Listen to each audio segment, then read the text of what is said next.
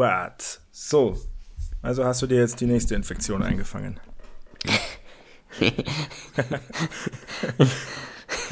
Darüber macht man A keine Witze und B nein, ich bin nur erkältet. Aber äh, es tut mir schon mal leid. Immer, wenn ich ansetze, zu meinen ersten Worten in diesem Podcast, klingt zu genüss, äh, genüsslich hier dann Jever Fun. keine Werbung, keine Werbung. Ja, dann alkoholfreies Don't drink and äh, drive. Friesenbier. Don't drink, Don't and, drink drive. and drive. So. Fährst du heute noch wohin? Nee, aber ähm, unter der Woche Es ist ja Montag. mache ich das auch. Ja, ich habe jetzt seit zwei Wochen nichts getrunken. Na, okay, einer Woche. Aber, aber ich will das zwei Wochen jetzt durchziehen. Aber ist ja auch egal, ich bin leicht erkältet, es tut mir leid. Ähm, hast du noch irgendwas zu sagen?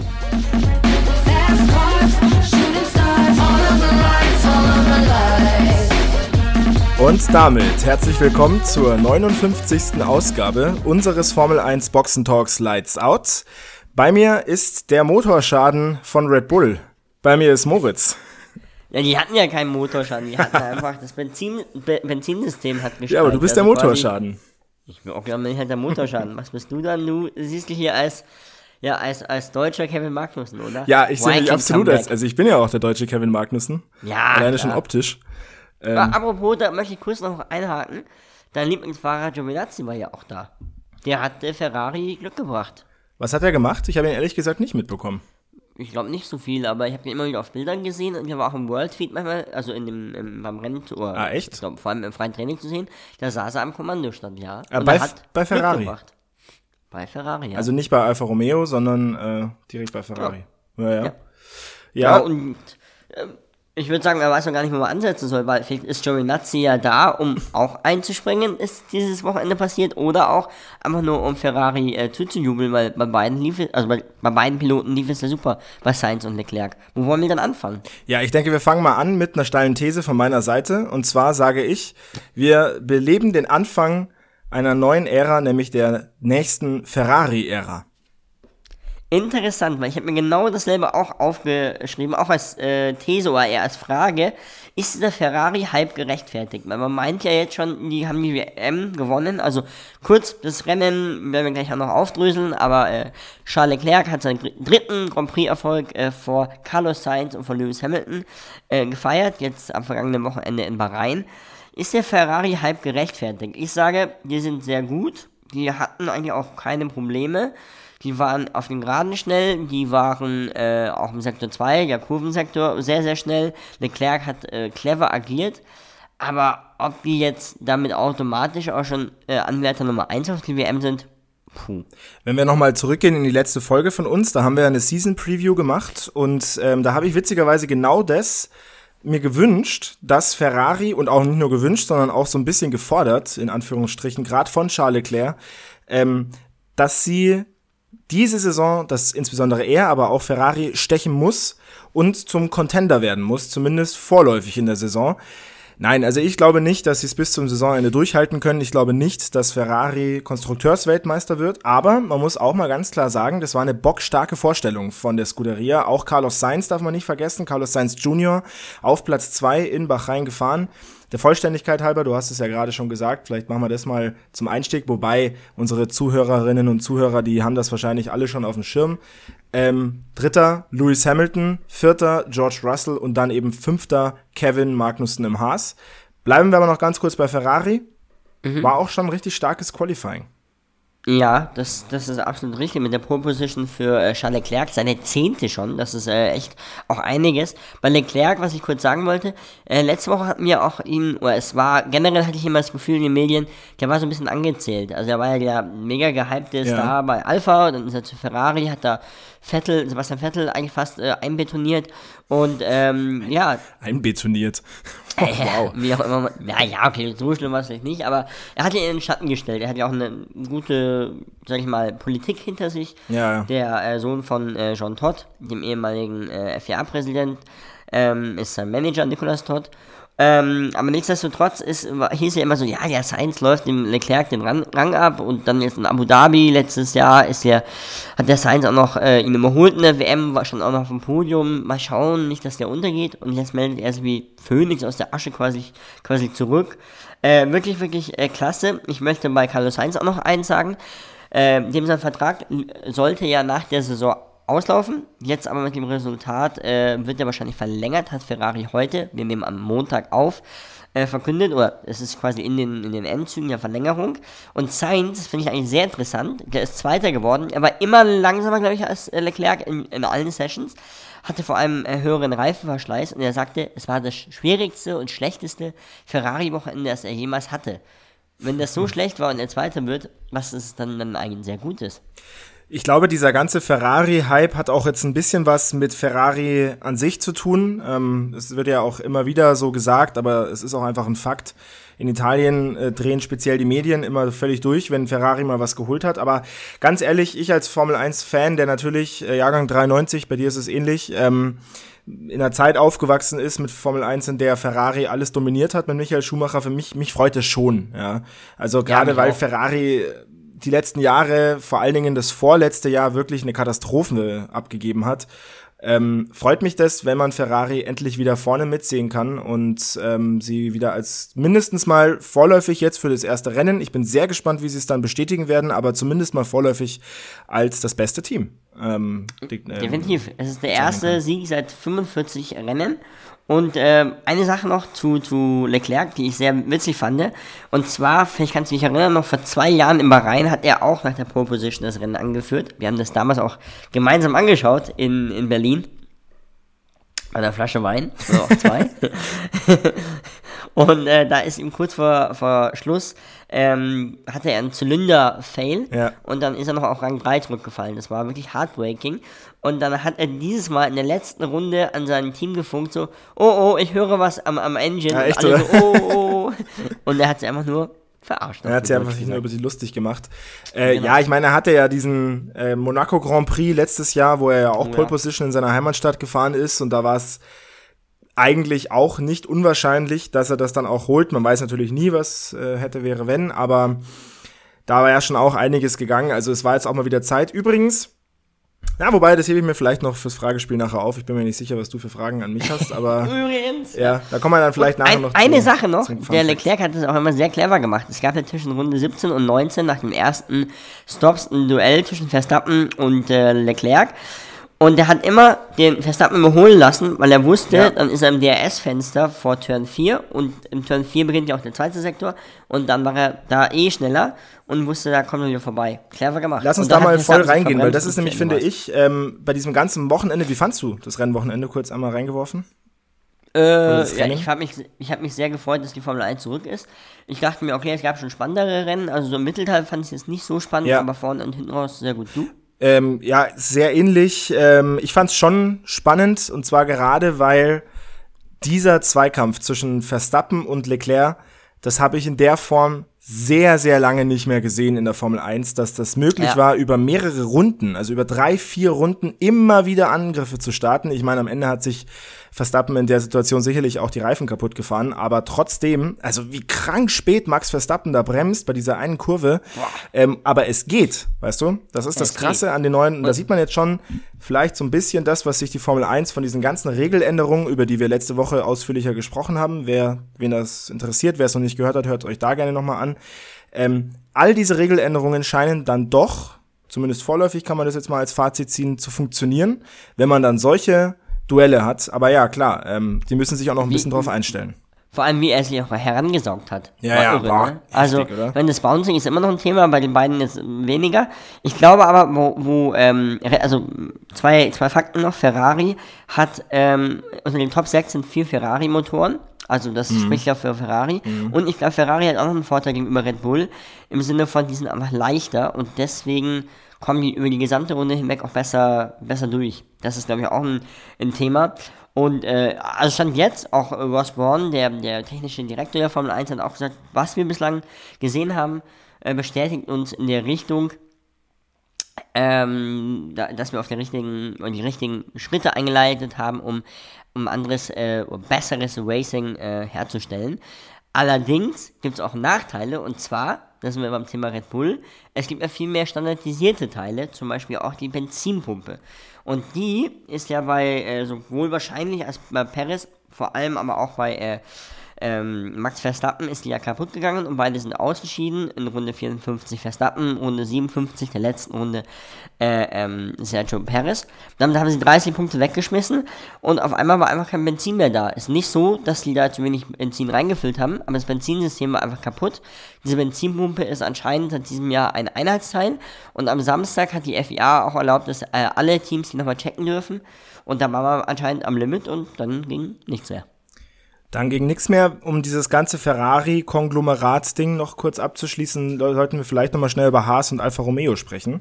Ja. Äh, die beide ein sehr starkes Wochenende hatten, beide Teams, die beiden Teams, die letztes Jahr letzter waren, also Haas mit Abstand und dann Alfa Romeo, äh, und beide Teams, die man eigentlich ähm, zumindest äh, in der Retro-Perspektive klar hinten im Feld verorten würde.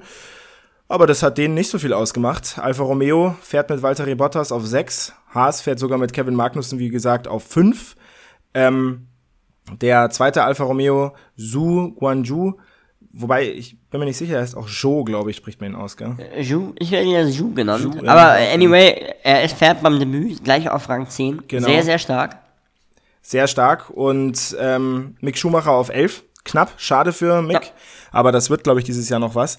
Ähm, beides Ferrari-Autos. Ja, Haas hat ähm, genauso wie Man Alfa sagt ja auch Romeo der, der weiße Ferrari. Ja, Haas ist der weiße Ferrari. Äh, das bestätigt ja auch so ein bisschen diese These, dass Ferrari gerade wirklich das Team der Stunde ist.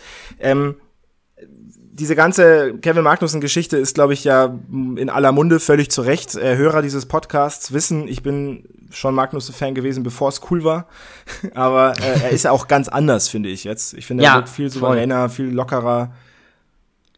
Ja, entspannter, der lacht ja auch in den Interviews und der wirkt auch Gut, jetzt einfach hat er auch so leicht lachen, oder? Also, Ja, ja, voll. Aber ich meine, Mick Schumacher musste aufpassen. Ich meine, der hatte, glaube ich, ein bisschen Pech auch, weil er Mhm. ja am, am Start von Ocon gedreht wurde auch. Hat er aber super abgefangen, by the way. ja, voll. Ähm, äh, gab auch eine, eine Strafe, glaube ich, für Ocon Ja, und er hat 10 sich entschuldigt. Anyway, die beiden sind ja auch befreundet ähm, neben der Rennstrecke. Aber auf jeden Fall muss man bedenken, dass das Rennen da natürlich auch äh, einen anderen Verlauf genommen hat. Aber Mick Schumacher wird sich, da bin ich mir sehr sicher, strecken müssen. Mhm. Und bei Haas muss man auch bedenken, die waren, glaube ich, Magnus war im Qualifying siebter, wenn ich mich nicht täusche. Magnussen war im Qualifying siebter, ja. Genau, und der hatte Hydraulikprobleme. Also die hatten Angst, dass die Hydraulikflüssigkeit auf die, auf die Hinterreifen äh, spritzt, was natürlich nicht gut ist und er was verliert. Deswegen ist er seine, seine äh, Warm-Up-Lap nur im vierten Gang gefahren und hat dann seine, oder ist seine schnellste Runde quasi immer mit der Angst gefahren, die gar nicht zu beenden. Und wenn du das bedenkst, dann weißt du, okay, da ist vielleicht auch noch was drinnen für die. Äh, warten wir es mal ab. Äh, dieser ganze, wir haben ihn ja jetzt auch schön angefeuert, Ferrari-Hype äh, wird uns noch ein bisschen begleiten. Nichtsdestotrotz, lass uns noch mal über den Hidden Champion an diesem Wochenende sprechen. Und das ist für mich nämlich Mercedes. Die, äh, Okay, sehr, ja, okay. ja. Ja, Aber ich bin mal gespannt, okay. ich sag dir mal warum, weil das ist wieder sowas. Natürlich geht es jetzt auch völlig zurecht unter an diesem Wochenende, aber Lewis Hamilton ist halt wieder auf Platz 3 gefahren. Obwohl Lewis Hamilton echt ein beschissenes Rennwochenende hatte. Ja. Ähm, natürlich hat er einfach auch pures Glück. Das will ich jetzt auch gar nicht irgendwie falsch darstellen, dass er zumindest auf 3 kommt. Ähm, normalerweise wäre er Fünfter geworden, aber er ist halt trotzdem da. Interessant, interessant, weil Hamilton wurde genau das, glaube ich, in der Pressekonferenz nach dem Rennen auch gefragt. Er sagte, ist es kein Glück, wenn alle ausscheiden, also oder die vor mir lagen, also die beiden Red Bull, Ja. und ich dann auf drei rücke, weil Reliability, also Zuverlässigkeit, gehört zu Formel 1 wie Speed, wie alles andere auch. Ja. Und wenn ein Team, in dem Fall Red Bull, einfach da noch nicht auf der Höhe ist, das werden die ausmerzen, die waren am Limit, absolut, dann ist dem einfach so. Und Hamilton war da. Bei George Russell, ja, hat ein ziemlich unaufgeregtes Debüt gefeiert, ist äh, Vierter geworden. Ähm, Mercedes ist sein bestes Ergebnis äh, bei einem echten Rennen, also er ist schon mal Zweiter in Belgien bei dem Regenchaos geworden. Ähm, hatte einen kleinen Fehler im, im Qualifying, aber das ist eigentlich äh, zu, zu negieren im Q3. Und äh, ganz kurz noch, Hamilton hat eine kleine Spitze auch an Red Bull, nämlich eben gesagt, so ja, schaut, man muss auch, you have to finish first. Finish, you have to finish first, also man muss erst ins Ziel kommen. Ähm, und auf Twitter hat Russell sein Rennfazit geschrieben, ja, wir werden über alles hinwegkommen und noch stärker, was weiß ich was. Und dann hat Hamilton ihm gratuliert, exzellenter, äh, excellent drive und so weiter und so fort. Also die beiden haben eine, ja, wie man so schön auf, auf, auf den sozialen Medien sagt, eine Bromance schon jetzt. Nee, nie im Freut dich Leben. Nein, glaube ich auch Auf nicht. gar keinen Fall, weil äh, also ich glaube auch, dass George Russell ein deutlich unangenehmerer Teamkollege ist als Valtteri Bottas, äh, dementsprechend und weniger Teamplayer ist als Valtteri Bottas. Dementsprechend glaube ich, die beiden werden noch viel Ja. Spaß miteinander haben. Äh, Ja. ja. das will ich mal sehen, dass George Ja. Russell Lewis Hamilton vorbeifahren lässt. So im Also ich glaube eher, dass, dass Mercedes äh, genau weiß, wo die Probleme liegen. Die sagen, das Bouncing überschattet vieles. Die sind einfach zu langsam, weil alle Mercedes-betriebenen Ja, ähm, äh, ähm, Fahrzeuge sind einfach langsam und dann hatten Absolut. die ja diesen Clou, dass man von weich auf, auf hart wechselt. Das war äh, Otto und Toto Wolf ein, ein Griff ins Klo.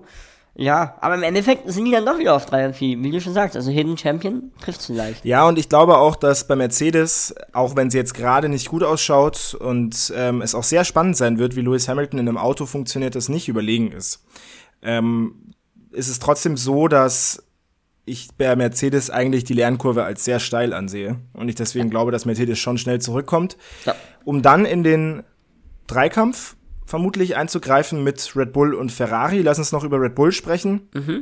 Ähm, die jetzt natürlich als die Big Loser dastehen nach diesem Wochenende, obwohl sie es eigentlich 30 nicht Punkte sind. weggeschmissen. Ja, eigentlich nicht sind. Die waren eigentlich sehr zufrieden und dann kam halt dieser Doppelausfall. Also ich glaube, Verstappen war nicht zufrieden, der hat ja auch ziemlich geschimpft am Funk, Ja. weil, ähm, ja, der hat seine Outlap, also nach beiden Stops, Mhm. immer sehr langsam musste er sie angehen.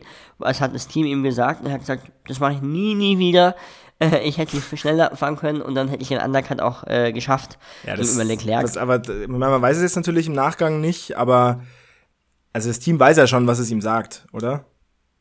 Ja, aber ich erinnere an Lewis Hamilton, der hat auch manchmal Ja. eine eigene Entscheidung gefällt, die Ja. ihm auch nicht immer, also über, ich meine, du kannst alle Daten der Welt haben, aber im Endeffekt sitzt immer noch der Fahrer drinnen, Gott sei Dank. Ähm, ja, ganz kurz, was ich sehr witzig fand, oh, was ist witzig, aber der hatte ja Steering Wheel Probleme nach dem dritten Stop. Dass der nicht mehr richtig einlenken konnte, Ja. weil, jetzt pass auf, der, als er beim dritten Stop aufgehoben wurde vom Wagenheber, ist der irgendwo rangeknallt, dieser Wagenheber, oder als das Auto wieder runter ist und hat die Servolenkung oder die Lenkspur beschädigt genau, ja. und so ging die äh, Servolenkung nicht. Das ist so, wie wenn unser Auto gegen den Bordstein knallt und wir quasi immer dann Ja. Ja, ja, die Lenkspur verstellt ist. es war auch so ein bisschen herzzerreißend, den, den Untergang dieses Teams zu beobachten, wenn erst ähm, Max Verstappen äh, ausfällt, natürlich völlig aufgelöst ist und dann so fährt noch, glaube ich, eine Runde oder sowas, fährt Perez dann noch Drei. und Ja. drei Runden dann noch, ja, aber er ist dann gefahren und dann plötzlich kam man von ihm auch so, I'm losing power. und man Ja. hört es so, denkt so, oh shit. Und Aber- dann kam der Kameraumschnitt und du dachtest, oh Gott, jetzt dreht der sich schon wieder. Ja, ja, Das Auto ist einfach ausgegangen, weil kein Benzin mehr drin war. ja, so ist es. Ja, bitteres Wochenende für Red Bull, aber ich mache mir bei Red Bull trotzdem nicht so große Sorgen äh, wie bei Mercedes, Die, wobei ich ich, glaube, die sind am, an, am Anschlag, also drei von vier Honda-Motoren äh, haben es Ja. ins Ziel geschafft. Ja, Gasly hat ja. gebrannt. Er meinte, ein Barbecue am Heck des Wagens. Ich glaube, es ist immer noch nicht ganz geklärt, was es war. Ja. Äh, der Tsunoda hat Punkte geholt. Der ist äh, Achter, geworden. geworden, aber, aber auch, wie gesagt, ja, so tolles Wochenende war es nicht. Gasly sah da schon deutlich äh, aussichtsreicher. Ich glaube, auf P5, bevor er ausgeschieden ist, aus. Ähm, ich glaube, dass Honda am Limit ist und dass die Reli Reliability, ob sie die schon hinbekommen bis Jeddah, also kommendes Wochenende, I don't know, hoffen wir es, aber ich denke mal, bis Imola werden die wieder auf der Höhe sein. lass uns noch kurz über die anderen drei Verlierer des Wochenendes sprechen. Ähm, Da ist mir aber gespannt. vielleicht noch ein Team, das nicht verloren hat, aber nur der Vollständigkeit halber äh, in den Top 10 war auch Alpine mit Ocon und Alonso. Die haben, denke ich, ein Wochenende. richtig normales Wochenende gefahren, so eine Ja. klassische drei. Alpine-Wochenende. Ein Alpine-Wochenende, ja. Das ist halt die Hertha Die hatten BSC Probleme mit dem Reifenverschleiß und waren, ja, ich glaube, äh, neun- siebter und neunter, ne? Ja. Ja, genau. Also da wäre jetzt auch punktetechnisch wenig gegangen, wenn da nicht drei ausgefallen wären vor denen, aber sie waren jetzt auch nie so klar unterlegen wie die anderen drei, nämlich Williams, McLaren und Aston Martin. Fangen wir mit Aston Martin an. Der Mann, der auf Social Media einen Hype erlebt, wie ihn selten ein Fahrer, der so wenig erreicht hat, erlebt. Nico Hülkenberg ist Na, zurück. Also, für, ich ja, weiß, du bist ich Bro, halt- deswegen muss ich dann auch einfach die Gegenposition äh, Ja, einnehmen. ja, ja, perfekt. Da können das machen wir auch gerne. Also Nico Hülkenberg hat am Donnerstagmorgen um 48 erfahren, dass er äh, für Sebastian Vettel einsteigen, ins Auto einsteigen soll, weil der an Corona erkrankt ist. Da gibt es ja die These, dass er sich bei Danny Ricciardo äh, angesteckt hat, weil als sie äh, gegen die Ukraine in Bahrain ähm, bei den Testfahrten äh, posiert haben für ein Foto, stand Vettel nämlich neben Ricciardo. Das ist reine ist, Spekulation. äh, ja, es ist reine, das ist so ein Social Media. Gedöns, aber ja. Ja, ja. Anyway, Nico Hülkenberg 48 und dann äh, am Donnerstag musste er ab Ja. äh, nach Bahrain. Und äh, ja, er hatte sogar auch die Handschuhe an von Lance Stroll, Ja, weil die irgendwie witzig. dann immer nicht da. Und er hat sich echt super geschlagen. Ich weiß, er wurde 17. und äh, von 17 äh, ins Ziel gekommenen Autos, aber im Qualifying hat er einfach dem Stroll fast drei Zehntel aufgedrückt. Und der saß davor nur zwei, äh, drei Stunden kurz im Auto und saß, glaube ich, ein oder zweimal maximal im Simulator. Das ist schon überragend. Da musst du dich als Stammfahrer oder als Lawrence Stroll- schon auch fragen, äh, wa- was macht man drunter eigentlich? Ja, also und, und man muss ja auch noch dazu sagen, weil, also auf das Argument würde ich jetzt sagen, ähm, Ja. Dass Lance Stroll halt auch einfach nicht gut ist. Das sehe ich auch weiterhin so. Ähm, aber was halt für deine These spricht, warum Nico Hülkenberg natürlich ein starkes Wochenende gefahren ist, äh, ich will ja nur ein bisschen provozieren. Ich weiß. Ähm, er ist hinter Yuki Tsunoda im Q1 nur zwei oder 27 Hundertstel langsamer gewesen. Und Ja. deswegen. Also, aber also ich glaube, der Aston Martin, der hat, also äh, laut, laut Nico Hülkenberg, er hat eine fehlende Power und auch keinen Grip und Balance. Also da, da mangelt es eigentlich überall an allen, an allen Stellen. Und ähm, ganz witzig, ich hatte ihm am Donnerstag auch geschrieben, er hatte mir auch geantwortet, ich erzähle das jetzt einfach. Und er, er meinte zu mir, ihr erwartet euch alle viel zu viel. Und ich glaube, genau das ist es. Der kommt da nein, wa- also der kommt da hin, was soll er machen? Ja, also wa- was total. soll er machen? Der hat das Beste gemacht, was er machen konnte. Sich reinsetzen. Der ist physisch natürlich nicht auf 100% auf der Höhe wie ein Stroll zum Beispiel. Der kennt das Auto nicht so. Der ist da quasi so wie wenn, also ja, der kommt da hin und muss abliefern. Und das hat er gemacht. Der hat ja nicht gesagt, nö, traue ich mich nicht. Nee, also wie gesagt, äh, die, die Leistung von Nico Hülkenberg lässt sich schwer messen. Das ist mal das eine. Sie ist aber definitiv nicht schlecht. Äh, Sie ist, glaube ich, auch sogar sehr gut. Ich wollte ja eben gerade sagen, er ist ja hinter Yuki Tsunoda, äh, der fast noch den Sprung ins Q2 geschafft, was mit dem Auto, wenn wir es ja auch im Rennen gesehen haben, echt eine Leistung wäre. Ähm, gleichzeitig ähm, muss ich aber auch sagen, also offensichtlich hat Lawrence Stroll oder Lance Stroll das Auto auch nicht wirklich äh, gekannt, weil das ist einfach grottenschlecht, was da abgeliefert ist, äh, abgelaufen ist bei Aston Martin allgemein. Zu Nico Hülkenberg noch ganz kurz. Das habe ich dir aber auch schon geschrieben. Ja. Aber das kann ich hier auch gerne nochmal sagen. Ich finde auch, dass genauso wie Kevin Magnussen er viel lockerer, souveräner und Ja. auch sympathischer auftritt. Bei beiden merkt man, finde ich, aber das ist jetzt wiederum, wir hatten gerade Küchenvirologie, jetzt haben wir Küchenpsychologie, dass sie, dass es ihnen gut tut, dass sie auf Social Media nicht mehr so diejenigen sind, die angegriffen werden. Also speziell jetzt Magnussen. Und bei Hülkenberg, finde ich, merkt man schon, der hat halt einen Hype und das taugt dem auch ein bisschen und ähm, ich finde, er wirkt viel sympathischer, viel souveräner, viel besser. Ähm, ich bin gespannt, ob wir ihn noch mal sehen werden. Mal gucken, wie es Sebastian Vettel ähm, geht. Das wäre jetzt meine nächste These nämlich gewesen. Also, äh, ich weiß, der Nico ist jetzt in, in, in England und ist ja noch mal im Simulator. Also, der bereitet sich so drauf vor, als ob er in Jeddah zum Einsatz kommt. Die Frage ist, ob Sebastian Vettel fährt. Und heute hat aber äh, Motorsport Total, der Chefredakteur Christian Nimmervoll, eine These aufgestellt. Singen wir Sebastian Vettel nie wieder in einem Formel 1 Auto. Ich habe mir erst gedacht, okay, das ist eine sehr provokante These. Der wollte auch niemanden anschießen, ähm, sondern eher, glaube ich, den, den Gedankengang. Weil Aramco, also arabischer Sponsor, Menschenrechte etc., Vettel, Umwelt und so weiter und so fort. Auto wird wahrscheinlich dieses Jahr ja irgendwo im nirgendwo mitfahren. Maxi, könnte es vielleicht sein, dass wir Sebastian Vettel nie wiedersehen? Nee, es gibt ja Verträge, die erfüllt werden müssen und Ja, also, hä? Wieso? Also ich check, ich habe den Artikel ehrlich gesagt nicht gelesen. Äh, Christian Nimmervoll ist ja eigentlich schon jemand, der jetzt keinen totalen Quatsch schreibt. Insofern, ähm, ja, weiß ich jetzt nicht. Also ja ich, ich glaube es auch nicht. Ich glaube es auch nicht, aber ich glaube, was man Ja, festhalten dann muss, sollten sie sich Nico Hülkenberg stattdessen ins Auto setzen, oder wie? Ja, gemeinsam mit Lance, mit Lance Stroll. Also Okay. auf jeden Fall sollte sich Aston Martin, ich meine, ich habe hab das gestern auch schon zu unserem Kommentator gesagt, im Endeffekt kann Aston Martin nur froh sein, auch dass der Hülkenberg, also dass der Nico nicht vor Lance Stroll war, weil, Ja, ja. weil oder? Na klar, also die Lance Diskussion Stroll- intimintern will ich gar nicht wissen. Also, Ja. Äh, aber trotzdem hat, glaube ich, jeder gesehen, dass Nico Hülkenberg aus dem Auto theoretisch mehr rausholen kann. So viel zu Aston Martin. Leider, ähm, muss man ja sagen, ein ähm, Wochenende zum Vergessen für diesen Rennstall, der sich anschickt, ein Traditionsrennstall sein zu wollen. Ähm, und wir haben darüber ja auch schon gesprochen. Für Aston Martin, da muss jetzt mal allmählich was passieren und ich glaube, da passiert ziemlich wenig. Ein weiterer äh, Rennstall oder zwei weitere britische Traditionsrennställe sind McLaren und Williams. Die haben es auch nicht wirklich gepackt. Auch das eine These von mir, die ich absolut bestätigt sehe. Ich lobe mich heute viel, viel zu sehr über den Klee, aber mir widerspricht ja hier auch niemand. Außer die Zuhörer äh, am, im Monitor. Nicola Latifi, schlechtester Fahrer im Formel-1-Feld. Also auf jeden Fall ist Latifi 16. geworden, im Qualifying letzter geworden, das würde es bestätigen. Mit Abstand Alex, letzter. Ja, mit Abstand letzter. Äh, Alex Albon hat, war im Qualifying sehr stark, da ist er 14. geworden. Im Rennen ist er, glaube ich, 13. geworden, Ja. aber ich sag's dir gleich, wie es ist. Ich habe viel recherchiert, ich habe viel mitbekommen, aber von Williams über das Wochenende sehr wenig. Weil die einfach, ja, also ich glaube, man, man muss es leider so sagen, die sind einfach das schlechteste ähm, Auto im Feld. Ich glaube es auch und es ist ein bisschen erstaunlich, wenn man sich überlegt, dass Williams letztes Jahr ja eben vor Haas und Alfa Romeo gelandet ist und dadurch deutlich mehr Geld, da gibt's ja immer diesen Sprung, ähm, bekommen hat, aber irgendwie auch wieder logisch, vermutlich, weil Haas und Alfa Romeo hauptsächlich in nächstes Jahr, also in dieses Jahr ähm, investiert haben Ja. und Aston Ma äh, Williams hat sehr viel gemacht, damit sie letztes Jahr noch vor denen stehen.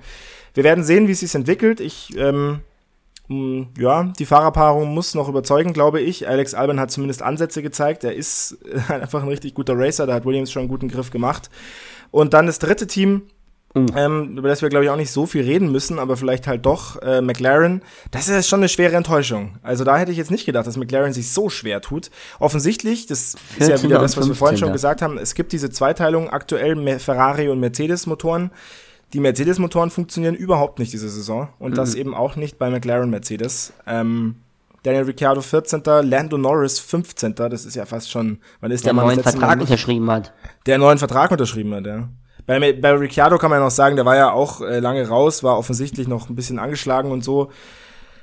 Ja, also ein, ein Wochenende zum Vergessen für McLaren. Ich bin sehr gespannt, was die Mercedes-Teams ähm, unternehmen werden, weil viele solcher Rennen können sie sich nicht leisten. Gerade die Teams wie McLaren, ähm, aber eben auch wie das Hauptteam Mercedes, die ja schon in einem sehr starken Wettkampf stehen. Für Williams und Aston Martin, da denke ich, gut, die können sich dann schon ein paar Ausfälle erlauben, weil die Konkurrenten sind jetzt auch nicht so konstant vermutlich. Also zu, zu McLaren zwei Sachen. Die waren überhaupt froh, dass sie einmal eine, eine Renndistanz geschafft haben, weil das war in Bahrain bei den Tests nicht möglich.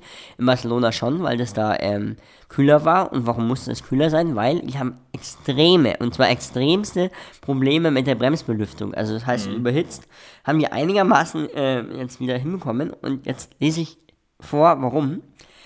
Äh, ich äh, zitiere die Kollegen vom Motorsport Magazin. Mit einem Metallbehelf als, aus dem sorry, mit einem Metallbehelf aus dem 3D-Drucker bestritt McLaren den Bahrain Grand Prix. Ein Upgrade aus Carbon in Saudi-Arabien noch ungewiss. Ja. Also die haben irgendwas, die haben gesagt, das ist überhitzt, das ist überhitzt und dann haben die gesagt, ah, das kriegen wir gar nicht mehr so schnell gebaut, weil es ist ja nicht so schnell mal Bremsbelüftung Ja. oder Belüfter, was weiß ich was gemacht. Und haben am 3D-Drucker irgendwas gemacht und Metall ist ja deutlich schwerer als Carbon und ja, die sind einfach nur froh, dass sie ins Ziel gekommen sind.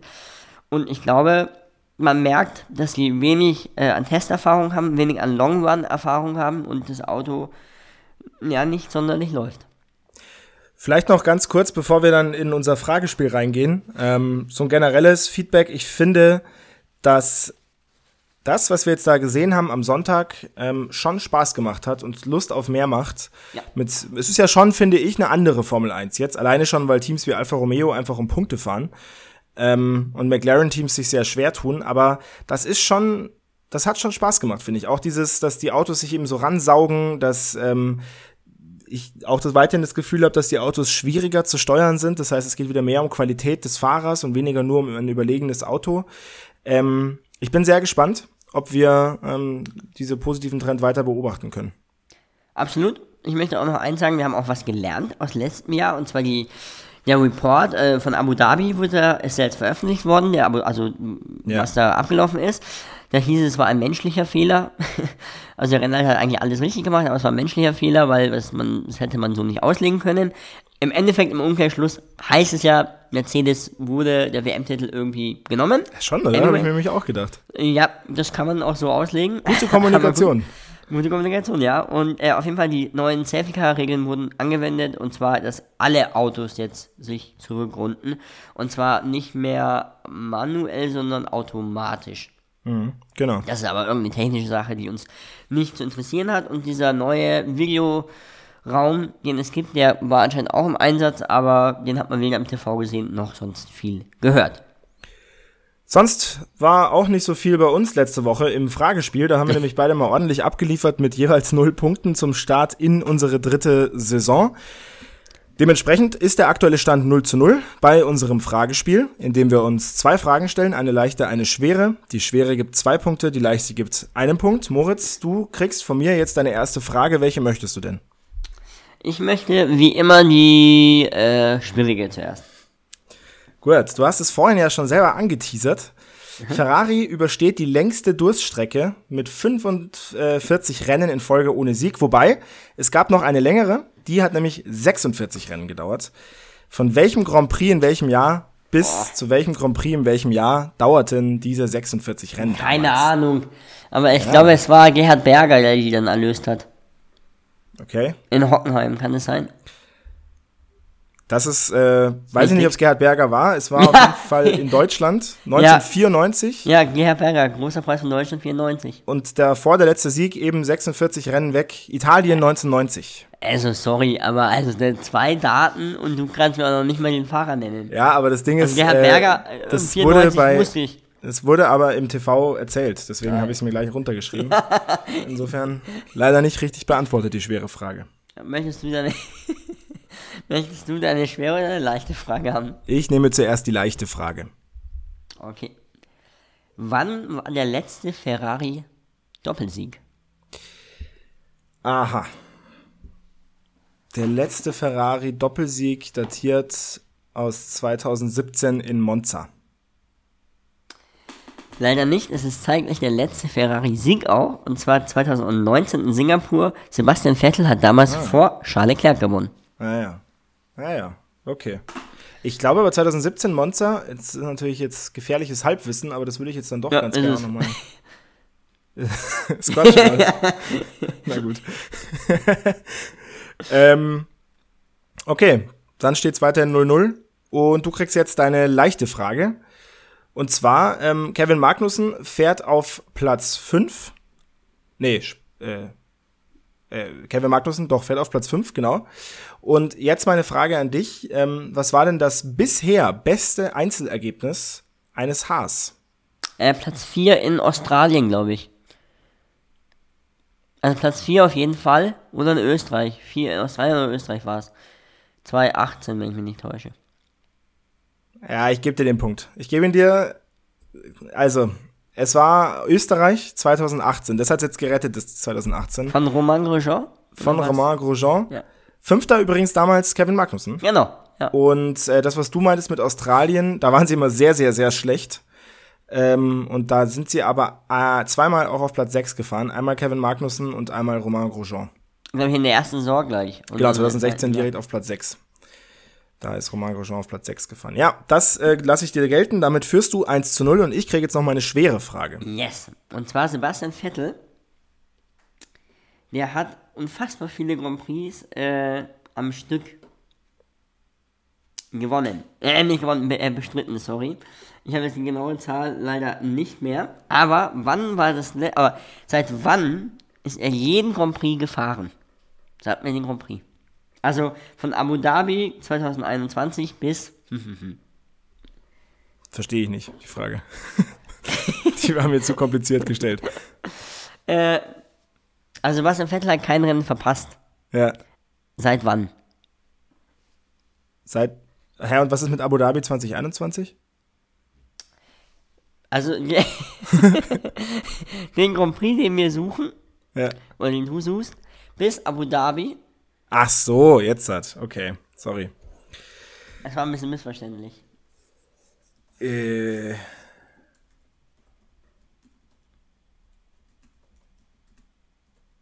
Seit Australien 2009.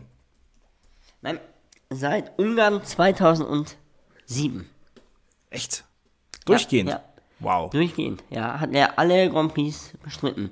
Ich, Der Mann wusste- ist so ich habe das auch gelesen, ich wollte es mir aufschreiben, ich habe es aber vergessen und da schäme ich mich jetzt auch für. Aber ähm, ja, da hat er sein Debüt im Toro Rosso ge äh, gegeben und seitdem hat er seit 2007 Ungarn Grand Prix, klar. als er Scott Speed abgelöst hat, hat er alle Grand Prix ja, bestritten. Also ganze 14 Jahre. Ja, Und 13 stabil. Ähm, letztes Thema, bevor wir die Folge, glaube ich, dann auch zumachen können. Ähm, Ja. Es gibt ein Gerücht, das ansteht. Wir haben ja letzte Woche über neue Teams in der Formel 1 gesprochen, warum das gerade so schwierig ist. Toto Wolf hat gesagt, bis zu einer Milliarde Euro muss man da ungefähr in die Hand nehmen. Also man muss einen echten Mehrwert liefern, auch für die Formel 1. Und offensichtlich konkret wird's bei einem äh, Konzern von Welt, nämlich beim VW-Konzern, der sein Auto, seine Automarke Audi in die Formel 1 bringen will oder vielleicht auch Porsche. Audis Entwicklungschef Vorstand Oliver Hoffmann hat äh, gegenüber der oder dem Magazin Automobilwoche auch ein geiles Magazin gesagt. Wir sind mit der FIA und der Formel 1 in Kontakt. Allerdings müsse erst noch der passende Rahmen abgesegnet werden. Es geht hierbei um die neue Power Unit, die 2026 äh, eingeführt werden soll. Das heißt, ich gehe auch davon aus, wenn ich das richtig rauslese, korrigiere mich, wenn ich falsch liege, dass das Ganze auch erst ab 2026, also Genau. vier Jahren, relevant sein dürfte. Ja, ich muss sagen, also Audi ist für mich ganz klar ein Tourenwagenauto und eher so DTM und vielleicht noch Rallye. Auf keinen Fall Motor äh, Königsklasse. Ich hätte lieber Porsche gesehen. Aber ähm, ich weiß es nicht. Mal gucken. Also ich, ich, finde, es ist eine, eine, in- eine interessante Sache. Ich würde mich auch freuen, wenn der Motorsport in Deutschland davon profitieren würde. Aber es gibt so viele Gerüchte immer wieder. Ich glaube, dass er erst, wenn spruchreif ist und welche Marke dann Ja. einsteigt, ist, ist mir eigentlich nicht egal, aber mal schauen. Und in diesem Sinne würde ich sagen, machen wir die Folge zu. War, finde ich, schon ein schönes erstes Rennen. Ich hoffe, euch hat's auch gefallen. Ähm, mir bleibt nur noch der Hinweis, dass ihr uns gerne auf Spotify oder einem Streamingdienst, Apple, dieser eurer Wahl abonnieren könnt. Dann verpasst ihr keine Folge mehr. Und natürlich auch auf unserem Instagram-Account, Moritz. At lightsout-f1 Boxentalk. Da finde ich auch immer wieder coole Videos. Ja, richtig coole Videos wie deins vom vergangenen Wochenende, wo dir in deiner, äh, ich sage jetzt einfach mal Quarantäne langweilig war. Ich bin in keiner Quarantäne. Und Ich damit werde ja in äh, irgendwas reingeredet. verbleibt ich, äh, dass du gerne die berühmten letzten Worte hast. Genau, und zwar steht der große Preis von Saudi-Arabien in Jeddah an, zum zweiten Mal insgesamt. Das letzte Mal war es ja im äh, Dezember, wenn ich mich nicht täusche, letzten Jahres. Spannendes Rennen und ich glaube, das ist einfach mal eine Vermutung, nach sieben Podestplätzen, viermal auf dem dritten Rang und dreimal auf dem zweiten Rang, glaube ich, ist Carlos Sainz bereit für seinen ersten Grand Prix-Sieg. Let's see, wir hören uns auf jeden Fall nächste Woche mit der Analyse zum großen Preis von Saudi-Arabien. You know